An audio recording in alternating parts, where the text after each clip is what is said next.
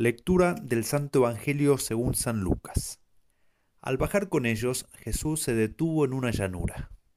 Estaban allí muchos de sus discípulos y una gran muchedumbre que había llegado de toda la Judea, de Jerusalén y de la región costera de Tiro y Sidón.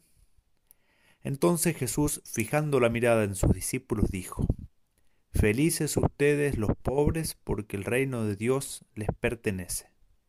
Felices ustedes los que ahora tienen hambre, porque serán saciados. Felices ustedes los que ahora lloran, porque reirán. Felices ustedes cuando los hombres los odien, los excluyan, los insulten y los proscriban, considerándolos infames a causa del Hijo del Hombre. Alégrense y llénense de gozo en ese día, porque la recompensa de ustedes, de ustedes será grande en el cielo. De la misma manera los padres de ellos trataban a los profetas. Pero hay de ustedes los ricos, porque ya tienen su consuelo.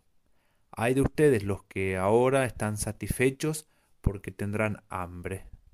Hay de ustedes los que ahora ríen, porque conocerán la aflicción y las lágrimas. Hay de ustedes cuando todos los elogien, de la misma manera los padres de ellos trataban a los falsos profetas. Palabra del Señor, gloria a ti Señor Jesús. La paradoja es necesaria para acercarse, o parece ser necesaria para acercarse de algún modo a lo que Dios quiso revelarnos por medio del Evangelio de su Hijo Jesucristo. El Evangelio presenta de hecho muchos de sus misterios de modo paradojal, es decir, bajo el ropaje, la vestimenta, de una aparente contradicción. Es que si no se pusiera ese ropaje, ese disfraz, podemos decir, difícilmente llegaríamos a entender lo central del mensaje evangélico. Justamente en lo contrario de lo que los hombres consideran verdadero se encuentra la verdad evangélica. En lo contrario, en lo cual el mundo busca la dicha, se encuentra la clave del gozo más completo y satisfactorio siempre según los criterios del Evangelio. Si al hombre, por ejemplo, le parece que para vivir hay que cuidar la propia vida, el Evangelio nos dice que para vivir hay que morir. Claro, para vivir para la vida sobrenatural hay que morir en cierto modo a la vida natural, es decir, a las cosas de este mundo. Otro ejemplo, si los hombres pensamos que para ser poderoso e importante hay que tener muchos subalternos, el Evangelio nos deja confuso al decir que para ser el primero de todos hay que hacerse el servidor de todos. Y así una serie de paradojas de las cuales podemos encontrar muchas en la Sagrada Escritura, pero incluso uno de, de los núcleos del Evangelio está constituido por una paradoja.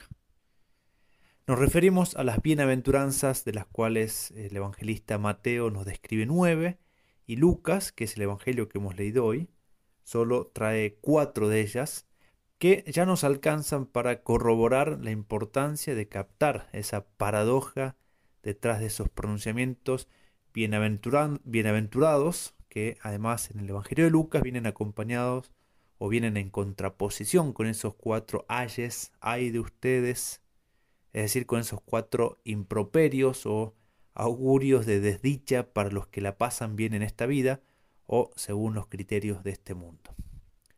Pura paradoja, pura aparente contradicción. Bienaventurados, dichosos, felices, ¿quiénes? Los pobres, los hambrientos, los tristes, los perseguidos a causa del Evangelio. Bienaventurados porque esta pena actual esta desdicha, esta infelicidad es pasajera, va a pasar.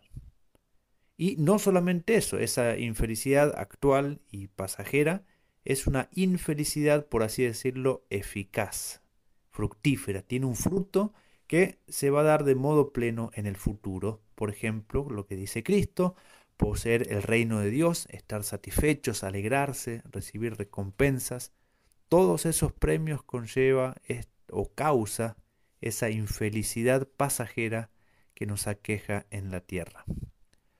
Todo eso nos espera en el cielo si somos infelices, por así decirlo, en la tierra. Pero aún no, aún no. Estamos todavía en un valle de lágrima como dice la oración de la salve. Vivimos en un valle de lágrimas, en medio de penas y tristezas, pero con una certeza que nadie nos puede sacar. Todo pasa y entonces viene lo mejor. Y eso mejor es para siempre y es en plenitud. Esto es lo que podríamos llamar un consuelo. Si uno va al diccionario de la Real Academia Española, va a decir que el consuelo, definición del consuelo es el descanso y el alivio de la pena, la molestia y la fatiga que aflige y oprime el ánimo. Las bienaventuranzas son un consuelo, es un consuelo pensar que lo que padecemos ahora nos prepara y causa una eternidad de dicha infinita.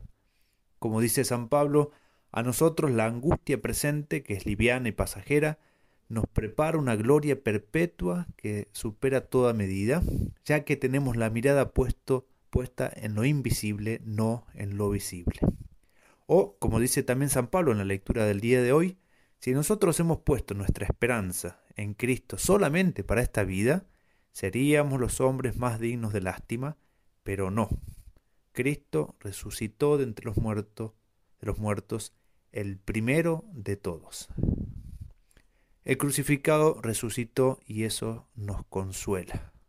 Justamente porque Él fue el primero de una gran familia que resucitará para siempre, para la vida eterna, con una sola condición, que muera, que pase por la cruz, que viva las malaventuranzas, por decirlo de algún modo, que viva la desdicha, que experimente la infelicidad en esta tierra, para que pueda recibir el consuelo de que da esa certeza de que luego todo será una causa, será la causa de la alegría más profunda que se puede pensar, una alegría que nada nadie nos podrá quitar. Que Dios nos conceda la gracia de poder experimentar ese consuelo profundo que nos otorga esa promesa hecha para los que saben crucificarse con Cristo en cada día.